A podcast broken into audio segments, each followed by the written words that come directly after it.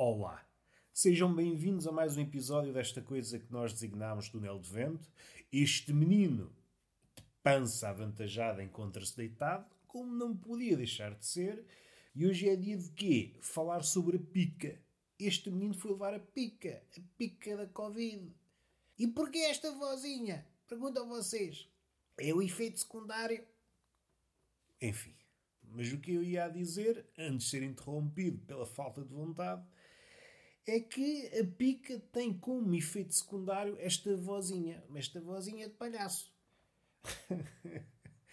Alguém poderá dizer, Roberto, mas isso não é um efeito secundário. Essa vozinha sempre a tiveste. Tu és meio palhacinho. Concordo. Não estou com fogo para ripostar. Acato. Eu às vezes também acato. Posso ser um bocadinho rebelde, ter a língua rebelde, mas às vezes é dia de acatar. E o que é que vamos falar hoje? Eu já tinha dito. Vamos falar da pica. Vou falar da pica, ou melhor, da minha jornada para a pica. Eu vou falar da pica como se eu fosse uma velhota de 70 anos. Contar tudo e sobretudo o que não interessa. Que é assim é que a gente anda bem. Agora dizer que fui levar a pica da Covid e acabou, mas isso é história. É história para ficar nos anais deste podcast. Este podcast também tem anais. Também tem anais. Então calhou-me levar a vacina às 9h27, assim rezava a lenda, assim estava no meu telemóvel.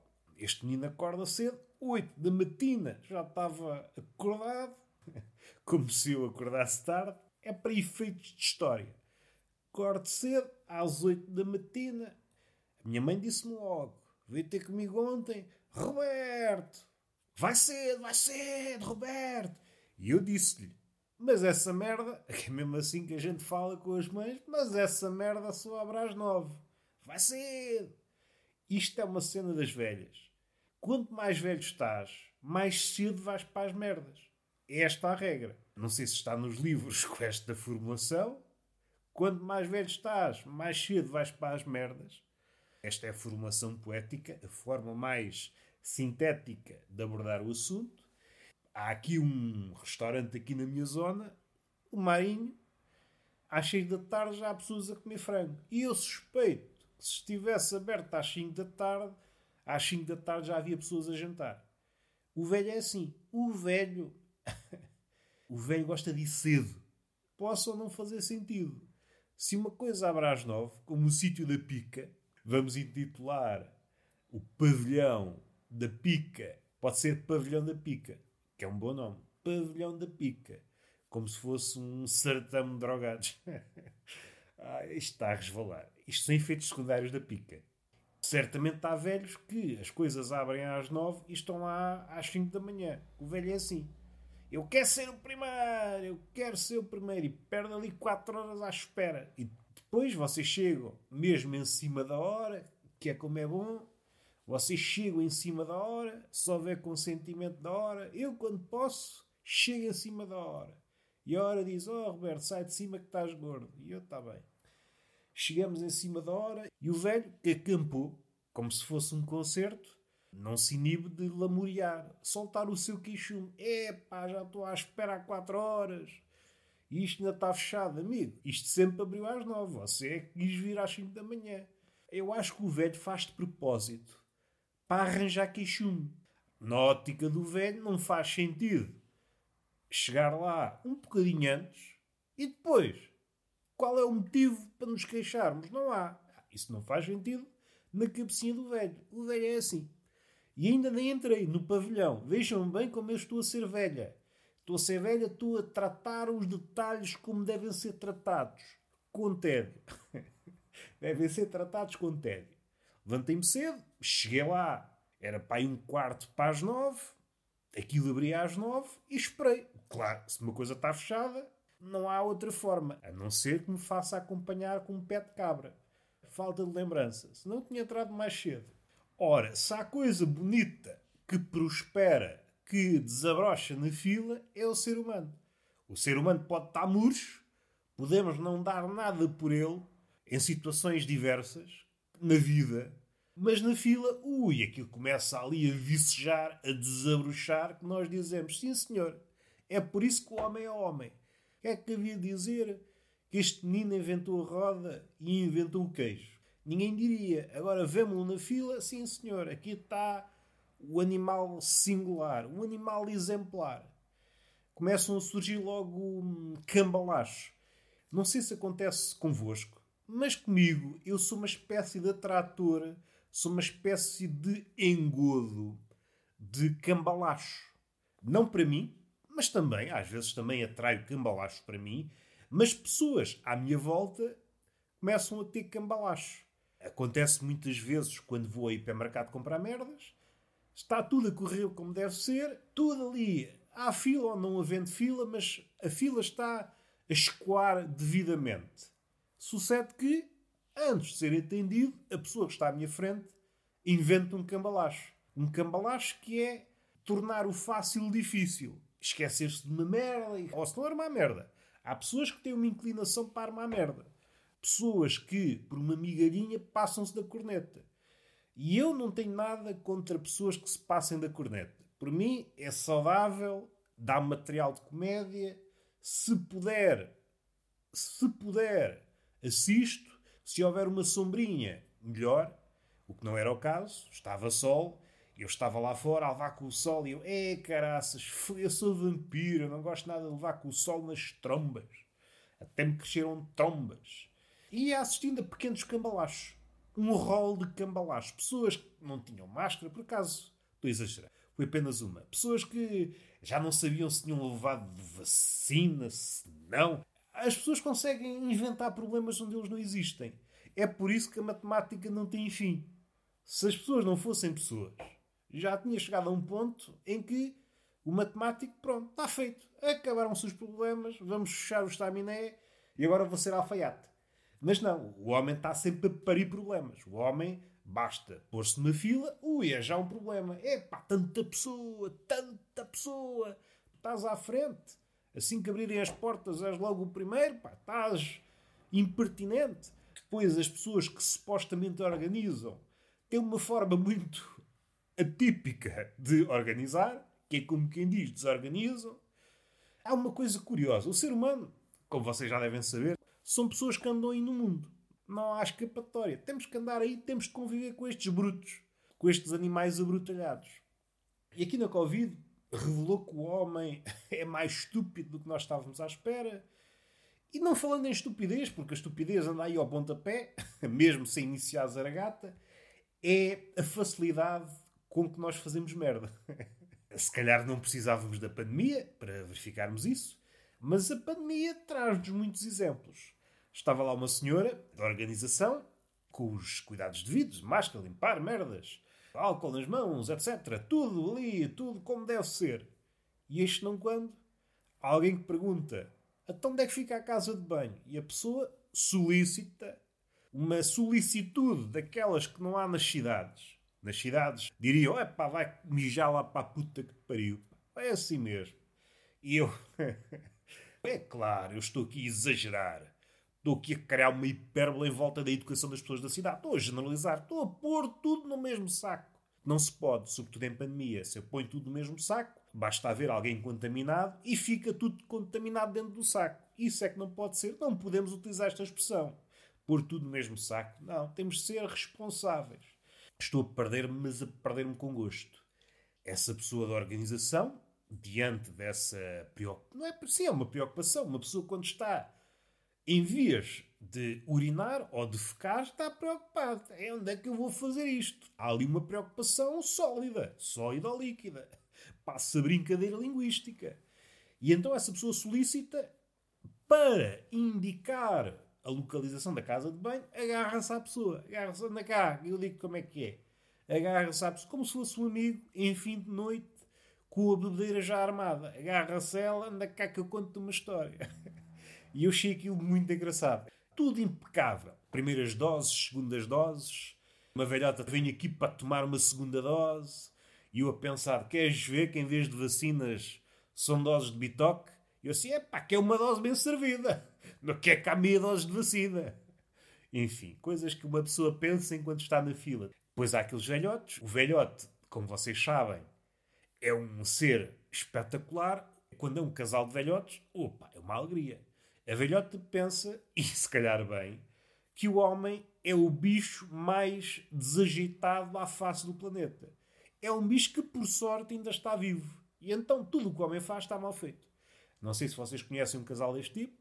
O velhote, tudo o que faz, tudo o que diz, está mal feito, está maldito, está, não percebe nada, não percebe um caralhinho. Não percebe um caralhinho. É como um político. Não faz nada como deve ser. E está sempre a corrigir. Ah, pá, não sei o quê, a velho, está calado, é que sei. Está, o velho é uma espécie de, de, de pessoa tuning. Está sempre a ser rebaixado. Enfim, abriram as portas, entramos, esperei pouco, esperei um bocadinho. Estava, uh, supostamente, era para levar a pica às 9h27 da manhã. Foi ainda mais cedo, 10 minutos antes. Entrei onde tinha que entrar, esperei numas cadeiras de plástico, como quem está numa esplanada aí num sítio qualquer, aí nos arrabaldos de uma praia, à espera de uma, de uma Imperial, tudo muito bem. A Imperial não veio, mas veio a pica. Olha, uma pessoa tem de se contentar com o que há. Calhou-me, dentro das casinhas possíveis, as enfermeiras, estavam duas, uma só para dizer merdas e outra para me picar, as duas mais bonitas. Sim, senhor. Pelo menos foi um regalo. Eu a pensar, olha, se morrer aqui, se me der um infarto, se eu pertencer àquela percentagem ínfima que lhe dá uma solipampa, ao menos tenho uma vista bonita para a morte. E lá vou eu em direção à minha morte. Mas até ver não aconteceu nada. Levei a pica, depois sucedeu uma cena que me trouxe à realidade. Não que eu andasse a esvoaçar nas alturas fantasiosas. As duas enfermeiras estavam a falar para que eu ouvisse. Foi mesmo assim. Queriam, olha, quero o aval deste menino que está aqui. Deste menino impecável cuja cabeça faz parecer um planeta. Deu-se logo ali um momento de desconforto. Eu pus a manga para cima, não pus o peito toda à mostra como o Sr. Marcelo, o nosso presidente. É bom não esquecer. Na altura dele ainda não tinham sido inventadas as t-shirts, a roupa de manga curta.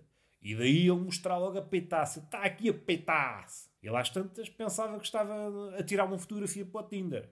Eu regacei a manga e lá fiquei com o, o braço musculoso à mostra. E fiquei assim durante muito tempo. E aquilo demorou um bocado. E então foi o desconforto. Eu à espera da pica, uma das enfermeiras à espera de me dar a pica, a outra enfermeira à espera do sistema. Estávamos ali todos à espera. E eis que uma diz: epá, isto ainda era mais rápido se o sistema recuperasse.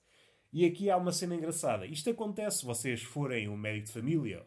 Todos se queixam do mesmo. Os sistemas informáticos são todos uma merda. Esta coisa de aumentar, de aumentar as merdas, sítios onde se possa ser vacinado quando na verdade aquilo que provavelmente aumentaria e muito a velocidade de vacinação é o próprio sistema que é a base de tudo. Eu esperei muito mais para que a enfermeira pudesse aceder ao sistema do que tudo o resto. Dava para levar 30 picas. E lá o sistema, ah, é para trabalhar, então vamos lá. Vamos lá, que o homem está aqui com o braço de fora. Eu levei a pica e fui sentar-me. Esperar aquela meia hora. Pus o cronómetro a trabalhar do telemóvel, não me peçam para dizer qual foi a última vez que eu utilizei o cronómetro. 30 minutos de reflexão em que eu, sentado numa cadeirinha de praia, uma cadeirinha verde, daquelas de esplanada, fiquei a olhar para as pessoas. Foram 30 minutos bem passados. Aliás, se houvesse uma profissão que fosse passar 8 horas a olhar para pessoas e recebesse, olha, está aqui, aqui um, um ordenado, não precisava ser muito chorudo. Diziam, Roberto, sabes qual é o teu trabalho? Sei, sentar-me e observar pessoas.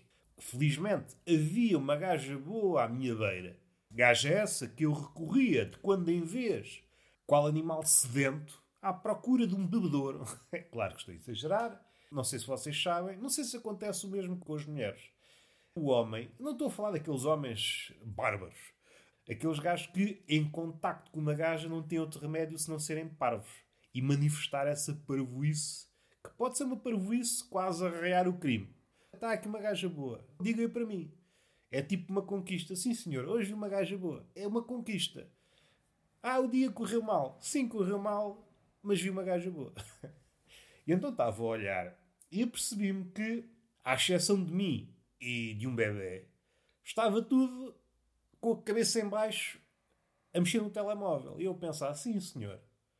A pessoa mais semelhante a mim é um bebê que está a mexer num brinquedo, a chocalhá-lo, a chocalhá-lo. E houve um momento em que o bebê olhou para mim. E eu senti aquele momento, aquele momento de hum, intimidade. Não intimidade do ponto de vista do intio, mas intimidade na forma como estamos na vida. Sim, eu entendo, disse o bebê. Somos os últimos da nossa espécie. Tudo isto foi falado telepaticamente. Não te percas, bebê. Tu vais crescer, vais-te afeiçoar à tecnologia e vais-me deixar sozinho, nesta cadeira de plástico.